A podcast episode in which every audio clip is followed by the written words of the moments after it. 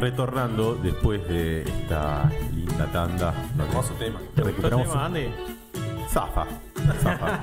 Me da la sensación de que bancan a Bolsonaro estos tipos. No. eh. No. Muy amigos de Lula. eh. Eh, Para- sí, me imagino que son progres y no estarían acá en el programa. Eh, bueno, arrancamos con las efemérides. Silvi, ¿te parece? Tenés Dale. una muy interesante e icónica, me parece, Sí, sí, para va- darnos. vamos Así a hacerla rapidito, pero sí, me- muy interesante. Estaba ahí buceando a ver qué efeméride traía, tenía un par, pero esta fue la que más me gustó. El 2 de diciembre, o sea, ayer, ¿no? 2 de diciembre de 1956, ¿sí? el yate, que voy a tirar el nombre y seguro que todos lo reconocen, el Gratma, ¿sí? parte de Veracruz, ¿sí? en México, Golfo de México, con Fidel Castro, Che Guevara, Camilo Cienfuegos y otros 80 revolucionarios más. Heroica gesta. Heroica gesta, ¿sí? Una, tenían pensado llegar a Cuba, a la región de Sierra Maestra, digamos, pero en la costa, en tres días, pero se estira una semana, ¿sí? Por temas, el motor no funcionaba bien, eran más de 80 personas en un barco que estaba pensado para 10 o 12, así que iba lento, además lo, se desorientan en un momento por una tormenta. Finalmente llegan, ¿sí? parten el 25 de noviembre y llegan el 2 de diciembre de 1956 a una zona pantanosa. Eh, en la costa tienen que desembarcar rápido en una zona pantanosa, difícil de desembarcar y, y de moverse, porque el ejército de Batista, ¿sí? el dictador cubano, ya estaba avisado y los había detectado, así que apenas desembarcan, los atacan eh, y de hecho, de esos 82 eh, iniciales, solamente 24 pueden, digamos, llevar con éxito el desembarco e internarse en Sierra Maestra. El resto es muerto, herido o termina preso. Eh, y además en esa huida se dividen en distintos grupos, es todo bastante caótico. Y hay una anécdota eh, del Che Guevara cuando eh, cuando está huyendo, él iba como médico, digamos, de, de- este grupo guerrillero, y en un momento en la huida tiene que decidir si sigue con los elementos médicos o seguía con el fusil en la mano porque no le daba para las dos cosas, y bueno, elige el fusil. Y ahí se internan en esta gesta que va a durar poco más de dos años, hasta que finalmente el 1 de enero del 1959 ingresan de manera triunfante en La Habana. Nos vemos, Batista, dijeron. Ah, Bye bye. Bueno, yo traigo una efeméride. Perdón, Sí, pero Batista igual se fue con sus buenos millones. Sí, y yo bueno, a la claro. Dominicana Claramente. vaciando No todo el tesoro. Em, bueno, yo traigo una efeméride bastante linda, por lo menos a mí me gustó mucho, la vi el otro día, que justo apareció una publicación del archivo de, de la Nación en el que, bueno, se recordaba que allá por el año 1913, el 1 de diciembre, se inauguraba el primer subterráneo de Latinoamérica, la línea A del subte de Buenos Aires. Aplausos Eh, de pie. Sí. pioneros, vanguardia de ingeniería ferroviaria argentina, en ese momento, hoy en día lamentablemente no, es para recordar y para estaría bueno volver a nuestros orígenes. Em, pero bueno, fue, parece que no, pero bueno, fue algo bastante importante porque fue la primera ciudad de América Latina que eh, tuvo ese medio de transporte muy novedoso para, para esa época. Había muy pocos países en, Aún hoy hay en- pocos países. hoy, ¿no? hay pocos países en Bueno, que la tienen única ciudad en el país, ¿no? Buenos Aires. es Buenos. Aires es la única ciudad que tiene subte. En Brasil creo que Río y Sao Paulo tienen subte. Santiago, Chile. Santiago tiene subte. En Colombia hay. En Colombia no sabía que había subte. Sí.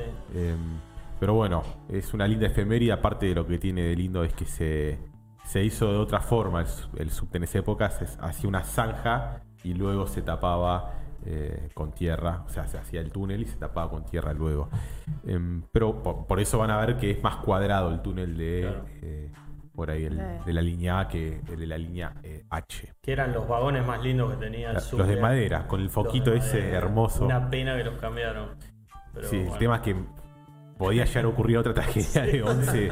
Claro, si no- si Una no pena, pero no estuvo mal. Claro, sí, era, ya era momento de jubilar esos carros. Y, y ese archivo del que estás nombrando, siempre es bueno ir a visitarlo. ¿sí? Es, Es un muy gran buena. archivo. Ahora, hoy justo se estaban mudando. Se están mudando con ayuda del ejército argentino, están ayudando para movilizar todas las cajas y cajas y cajas que hay de material en el archivo para Parque Patricios. Van. Mira. Marco, vos eh, nos trajiste un datito. Un datito. Estoy número, interesado, quiero una saber. estadística, ¿eh? Decilo, decilo. Mi número es 277. Bien. Que es el número de eh, escaños de números en el Congreso de Diputados que están en juego este domingo en la elección de Venezuela, que como dijimos hace un rato, es una elección que no está reconocida por eh, muchos países a nivel mundial, incluso la ONU y la Unión Europea, por ejemplo, eh, y la OEA, lógicamente, eh, ya dijeron que no, perdón, la ONU no, la OEA y la Unión Europea ya dijeron que no reconocerán los resultados. Este, pero bueno, hay elecciones legislativas para el Parlamento. Recuerden que el Parlamento es la Asamblea Nacional que hasta hace poco tiempo presidía Juan Guaidó, que de ahí es que salta a ser este cargo inventado de presidente interino. Un fantoche.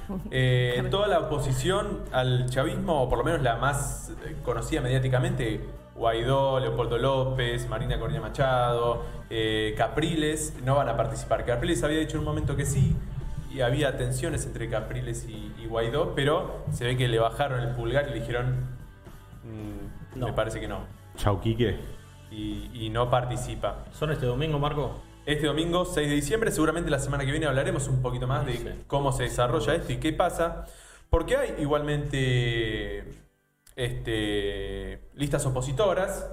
Obviamente que la línea de, de Guaidó y esto más vinculado a lo que es la extrema derecha, si se quiere, en Venezuela, dicen que son tipos pagados por el chavismo para ponerse como opositores en las elecciones. Pero bueno, vamos a ver qué, pasa. Del lado de la oposición llamaron o co- convocaron una consulta popular para el 12 de diciembre, que es bastante extraña. Leo, son tres preguntas que eh, obviamente hay gente que no reconoce a estas elecciones. Y es una consulta popular que dice, ¿exige usted el cese de la usurpación de la presidencia por parte de Nicolás Maduro y convoca a la realización de elecciones presidenciales y parlamentarias libres, justas y verificables? ¿Rechaza usted el evento del 6 de diciembre y solicita a la comunidad internacional su desconocimiento? ¿Ordena usted adelantar las gestiones necesarias ante la comunidad internacional para activar la cooperación, acompañamiento y asistencia que permitan rescatar nuestra democracia? Un poco payasesca también la- las preguntas. Te faltó la última. ¿Estás de acuerdo que un ejército de afuera nos invade y nos llene de bombas y así sacar a Maduro? Faltó Bueno. esa nada más, para que sea más ridícula, ¿no? Después, eh, algunas cuestiones de estos días para cerrar y no hacerlo muy largo. Lo que hay que ver acá es qué nivel de participación hay, que eso es Claro. importante. Por ejemplo, las elecciones del 2015, que fueron las últimas legislativas, que es cuando la Asamblea Nacional termina siendo mayoría opositora, participó el 74%. En las elecciones del 2018, que ya muchos sectores de la oposición dijeron que no querían participar, participa el 46%, o sea que hay una rebaja en cuanto a la cantidad. Así que las estimaciones, que obviamente no me parecen demasiado confiables, dicen que alrededor de un 30% se estima que participe de esta elección. Vamos a ver, la semana que viene tendremos números más concretos. Y lo último, eh, hay algunos candidatos de renombre, digamos, de nombres pesados dentro de- de- del chavismo, sobre todo que se este, postulan. Por ejemplo, está Nicolás Maduro Guerra, que es el hijo de, de Maduro, que se postula para entrar a la Asamblea Nacional. Está Jorge Rodríguez, que es hermano de Delcy Rodríguez, que es vicepresidenta del país y que fue quien vino a la asunción de Alberto Fernández, no sé si recuerdan, eh, que un señor pelado que vino a la asunción de Alberto Fernández como representante Hubo del un gobierno corto- venezolano. cortocircuito con Estados Unidos, por eso. Y ahí hubo toda una, un- pequeña conflictividad. Y después para renovar sus cargos está Diosdado Cabello, que hoy tildó de tibio a Alberto Fernández. Es un histórico dirigente. De... uno de los pesos pesados de, De ahí de Venezuela. del chavismo de Sí. los últimos 20 años. Y Cilia Flores, que es la eh, mujer de Maduro, también para este, renovar su cargo. Queda, Queda todo, todo en en familia.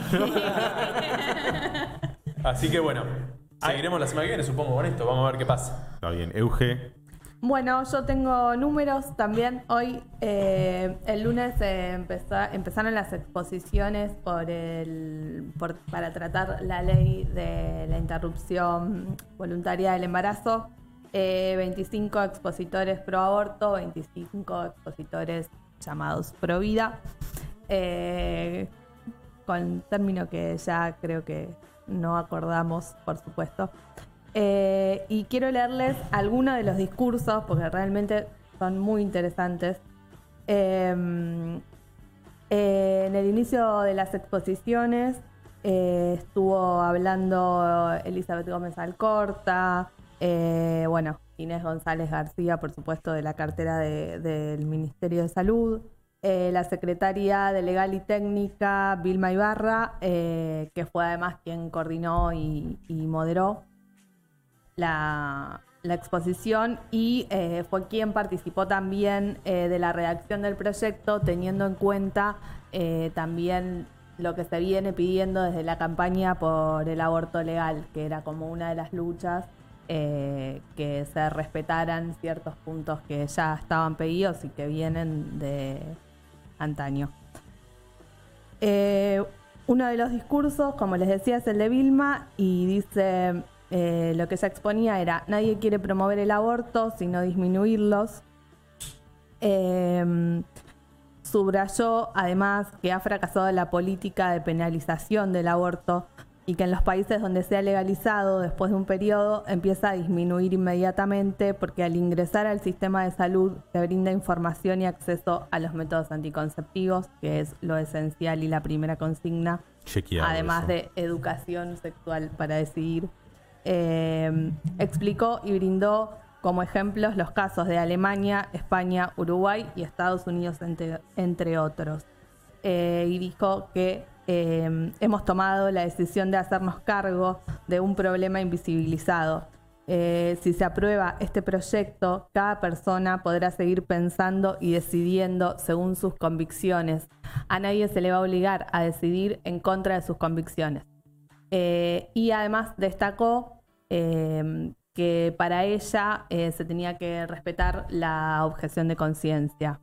En torno a esto dijo, sé que algunos sectores lo han cuestionado, nosotros creemos que hay que respetar el derecho, no hay que forzar a alguien a que sienta vulneradas sus creencias íntimas religiosas y tiene el derecho a tenerlas Estoy de acuerdo. tal cual. El fallo FAL del año 2012 así lo ha recogido. Y indicó eh, si corre riesgo la vida o la salud de la mujer se debe atender y que si uno es objetor en el ámbito público debe serlo también en el ámbito privado. En tal caso se deberá derivar a la paciente en plazo oportuno y sin dilaciones para que la práctica se realice en 10 días porque esto es lo que sucede muchas veces, se dilatan los tiempos para que no se llegue a realizar eh, la práctica. Eh, Ginés eh, dijo que este es un proyecto que va a generar justicia social, eh, haciendo hincapié en un tema que tiene solución y de un problema serio, al destacar que con la legalización del aborto eliminamos una causa de muerte. El aborto como materia de salud pública es un problema serio. Hace 50 años que el mundo lo empezó a resolver. Y considero que si esto fuera masculino, estaría resuelto hace mucho tiempo. Eh, bueno, entre otras exposiciones, tomé la de la, una histórica militante que es eh, y abogadas en de- abogada en Derecho de Familia, Nelly Minchersky, y dijo, tenemos la posibilidad de entrar en la historia porque lo que estamos haciendo es una ampliación de derecho. No queremos obligar a nadie, pero tampoco queremos que nadie nos obligue en las cosas más íntimas de nuestra vida ni que nos cercenen nuestros derechos y libertades. Por su parte, la ministra de Mujeres y Políticas de Género y Diversidad Sexual, Tela Díaz, resaltó que lo que resulta inaceptable en este debate es transformar a la gestación en una obligación o una condena por tener sexo. Es condenarnos a las mujeres a ser un instrumento para la reproducción humana más allá de nuestra voluntad y nuestro proyecto de vida. Bueno, estos fueron algunos de los discursos. La intención es eh, emitir dictamen esta misma semana para que el 10, La semana que viene. claro, se pueda llegar porque hasta- Programón tenemos ya Sí, para tenemos 10. programón porque hasta ayer lo que ocurría era que, bueno, al irse dilatando en las horas y eso sí. empiezan a correrse los días, pero bueno, esperemos que podamos, que, que se pueda dar eso y que el 10 podamos charlarlo. Sí, acá sí, ojalá. Y festejarlo, ojalá también. Bueno, Festejar el derecho sí. que, eh, conseguido, sabemos. Claramente. No, y ver eh, qué es, cómo, cómo, está tratado el derecho al aborto en otros países del mundo. Sí. ¿no? A ver cuál, cuál es el panorama mundial respecto a esto. Bueno, eh, gracias Euge por, De por la lectura de estos discursos, así también hay un panorama más claro para, para los oyentes y no estuvieron al tanto en estos días que fueron las discusiones. Eh, bueno, ahora por ahí vamos a pasar a un tema eh, poco más eh, por ahí actual en el sentido de, que es internacional, esto justo que vas a hacer acá nacional, eh, que trata sobre Francia y sus clásicas protestas que vienen ya desde por lo menos dos años, primero con los chalecos amarillos allá por octubre del 2018. Eh, el año pasado siguieron algunas de esas protestas y bueno, este año por la cuarentena, por la pandemia, se habían eh, tranquilizado un poco esas protestas, pero bueno, se ve que otra vez se reavivó la llama y hay una razón de que se haya reavivado la llama porque eh, parece ser que a un productor de música de, en negro, valga la, la- La aclaración. la aclaración, eh, Michel Seckler, Seckler fue brutalmente golpeado por la policía. No sé si ustedes llegaron a ver algún video en, Terrible. en terrible. Twitter hay una página, Loopsider subió el video de la golpiza que le dan los policías. Es tremendo, pero el video al mismo tiempo es muy fuerte por eso.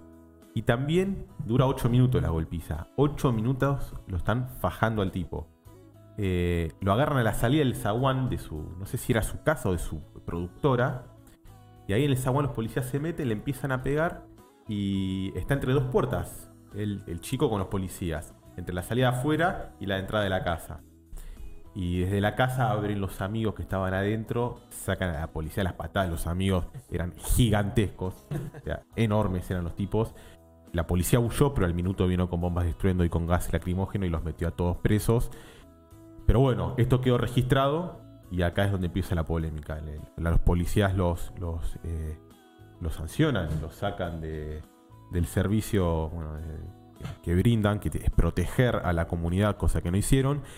Y acá es donde entra, se empieza a debatir esta cuestión del artículo 24, que es un artículo de seguridad global que está tratando el o estaba tratando el Parlamento de Francia, que prohíbe que cualquier persona pueda filmar, o los medios de comunicación, una persona pueda filmar a los policías y subir eso a redes. Lo cual es total. una locura Sí. absoluta, porque con ese criterio tenemos que estar en contra de que estén las cámaras en la calle, las cámaras en, en los locales, eh, en los supermercados. ¿sí?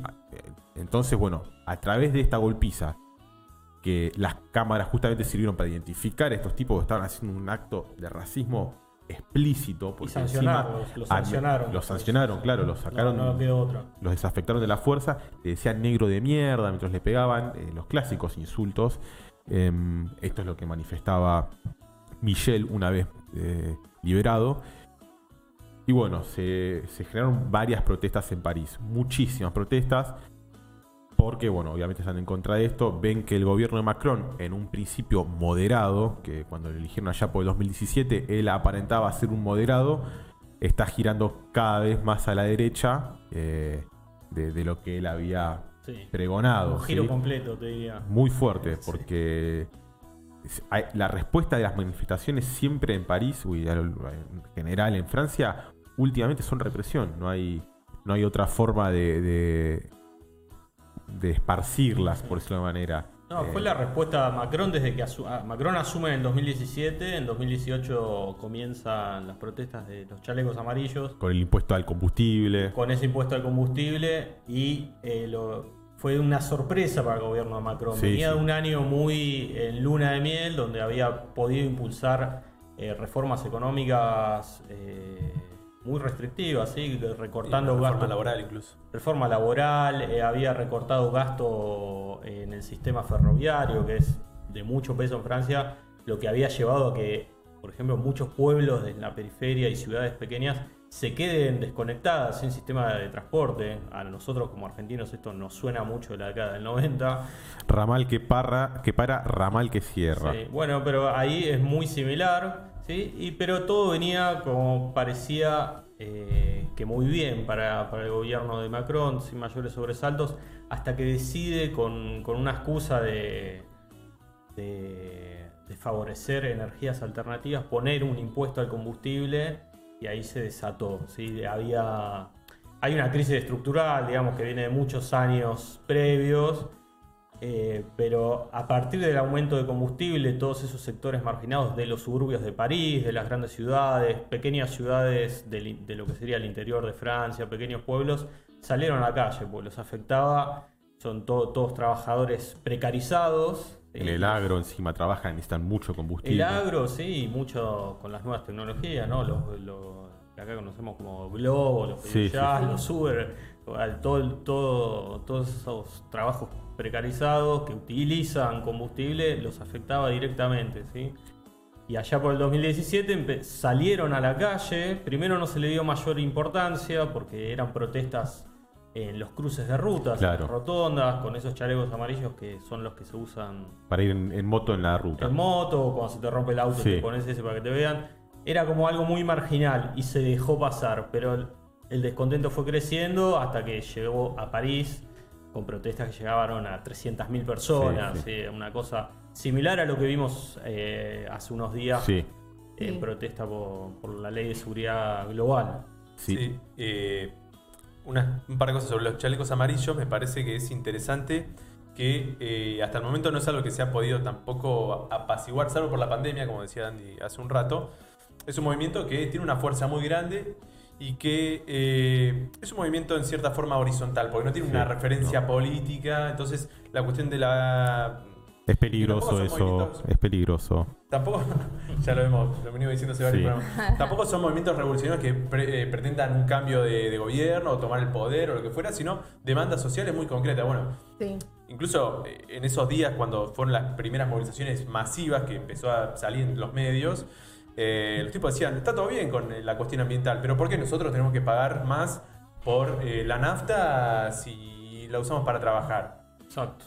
Que esas cosas se las recorten a otros tipos, no, no podemos nosotros hacernos cargo de eso. Las Y de plástico, etcétera. Sí. Una cuestión puntual sobre lo que hablaba, hablamos hoy sobre este giro, se quiere, cada vez más a la derecha de, de Macron, que se ve no solamente en esta ley de seguridad global que, que se aprobó el martes 24 y que fue el martes 28 esta protesta masiva donde salió bueno, la, la imagen de la bandera con Maradona, ¿no? Hermosa placa. eh, no, no, es Haciendo un buena. poco... Este, Está donde tiene que estar el Diego. No, siempre. ni hablar, y que es algo de lo que hablamos también la semana pasada cuando leíamos parte de la carta de, de Macron a, en despedida al Diego, este, criticando sus posicionamientos políticos. Bueno, ahora un poquito se le volvió en contra. Este, pero que viene desde hace un par de años con leyes bastante que uno lo ubicaría más a la derecha, ¿no? Digo, hace un par de meses, por ejemplo, se sancionó eh, esta ley que lo tenía anotada por acá, ley contra el separatismo islámico, Sí, ¿sí? polémica, muy polémica. Muy polémica, pero bueno, restringiendo la educación incluso privada de las familias, que sabemos que la cuestión islámica en Francia está teniendo cada vez más peso. Sí, vienen 20 atentados desde el 2015 a esta parte. eh, sí, tiene mucho peso, digamos, en la política. con la excusa de que atentan contra la laicidad del Estado y los valores de la República. Este, La Republique. y después otras leyes, en las últimas semanas, por ejemplo, de todos aquellos estudiantes que tengan este, medida de protesta y, por ejemplo, tomen una universidad, pueden tener hasta tres años de prisión por medida de protesta, ¿no? Sí, sí, estuve leyendo eso. Aparte, bueno, muchos de los que se movilizan son por lo general jóvenes. Sí. En Francia y creo que en el mundo los Sí. que motorizan esas, eh, esas movilizaciones son jóvenes. Así que Sí, ya venía de ley antiterrorista, ley migratoria en 2017, 2018, así que sí. Sí, un giro a la derecha, hay que aclarar igual que Macron nunca, jamás estuvo a la izquierda, No. pero cuando gana en 2017, eh, ante No. una sociedad muy descreída de sus partidos políticos, de sus sindicatos, de las aso- asociaciones de la sociedad civil, digamos, Macron crea este, un partido nuevo, ¿sí? se presenta a elecciones. eh, él se presenta como un outsider, aunque no lo es, porque venía de ser ministro de Economía de Hollande, el, presidente anterior, pero se presenta como algo nuevo, y él ni de izquierda ni de derecha, ese discurso medio ambiguo. es- No querer definirse para ganar. Claro. Y además es no tan a la derecha como Marine Le Pen, que era su Claro. principal, Claro. la que compitió en el balotaje, que era la extrema derecha francesa. Pero bueno, ese discurso ambiguo le permitió atrapar a algunos votantes progresistas de izquierda, también de derecha. Lo que está pasando ahora es que todos esos votantes eh, del progresismo obviamente se están yendo Y hay que ver qué pasa con los votantes de derecha, Claro. porque como vos bien decís, Marco, a la derecha tiene a Le Pen, ¿sí? que es un partido que se autopercibe y se autodefine como partido de derecha. Sí, sí. Con un discurso muy fuerte contra el Islam, contra la migración en general. O sea que por derecha está- va a perder votos y por izquierda también los está Sí, perdiendo. es, es difícil. A mí me da la Está sensación de que total. me da la sensación de que estas políticas, esta ley que hablaba Marcos, eh, donde se le restringe la práctica de su religiosidad al Islam, responde más por ahí a querer, bueno, querer conformar a cierto sector de la derecha como para no perder tantos votos. Claro. Pero igual la derecha, al tener a Ya su referente, ya está. No, no. No, y además le votar al trajo- original que a una copia. Claro, exactamente. Y además le está Socialdemócrata primero, dos encima. problemas. Eh, está asociando Islam a terrorismo, una mirada muy Un básica. Y además, eh, en política exterior le trajo más de un dolor de cabeza. El presidente de Turquía, Erdo- Erdogan, directamente se refirió a él como retrasado mental, ¿sí? al, al margen ese- esa expresión. Pero digamos, problemas diplomáticos con Pakistán, con Siria, con Turquía, muchísimos países musulmanes eh, han, han protestado y la gente en las calles ha quemado la bandera de Francia, Sí. ha pisoteado la imagen de, Ma- de Macron, digamos, todo mal. Sí, eh, encima hay, hay que pensar esto de, de los discursos estos, tanto el de Le Pen como bueno, este que está teniendo Macron. eh, pensar en que de acá a 30 años o menos, de acá a 15, 20 años, la población eh, francesa de, de- de origen musulmán o, o árabe va eh, a aumentar. Entonces vos no podés empezar a... Porque va a haber una persona que nació en Francia, que es árabe y es musulmana Ni hablar. y no le vas a poder decir nada de ese tipo. Entonces vos tenés que encontrar una forma de construir con la diversidad cultural que te toca. Pero bueno, Lamentablemente sos eh, un espacio milenario como es Europa, tenés que... Y, y y estás por- justamente por ese eh, tiempo transcurrido en ese espacio, son la potencia que son hoy. Bueno, hacete cargo también de que todo el mundo quiera vivir a tu tierra. Que. Exactamente, hay que hacerse cargo. Macron, hacete Debería, cargo, otra- hacete otra cargo. para Macron. Exacto. es un tema que va- vamos a seguir, ¿no? Macron tiene para dos años más. Sí, el año que viene. Y, y le- y lejos de 2022. cerrarse. 2022. Pensé El- que el los mandatos viene. duran cinco. de- eh, lejos de cerrarse. ¿Sí? Sobre todo esta controversia con el Islam, vamos a ver cómo sigue. ¿sí? Está- Los ánimos están bastante caldeados. Eh, eh, yo creo que estas protestas van a seguir, se van a mantener.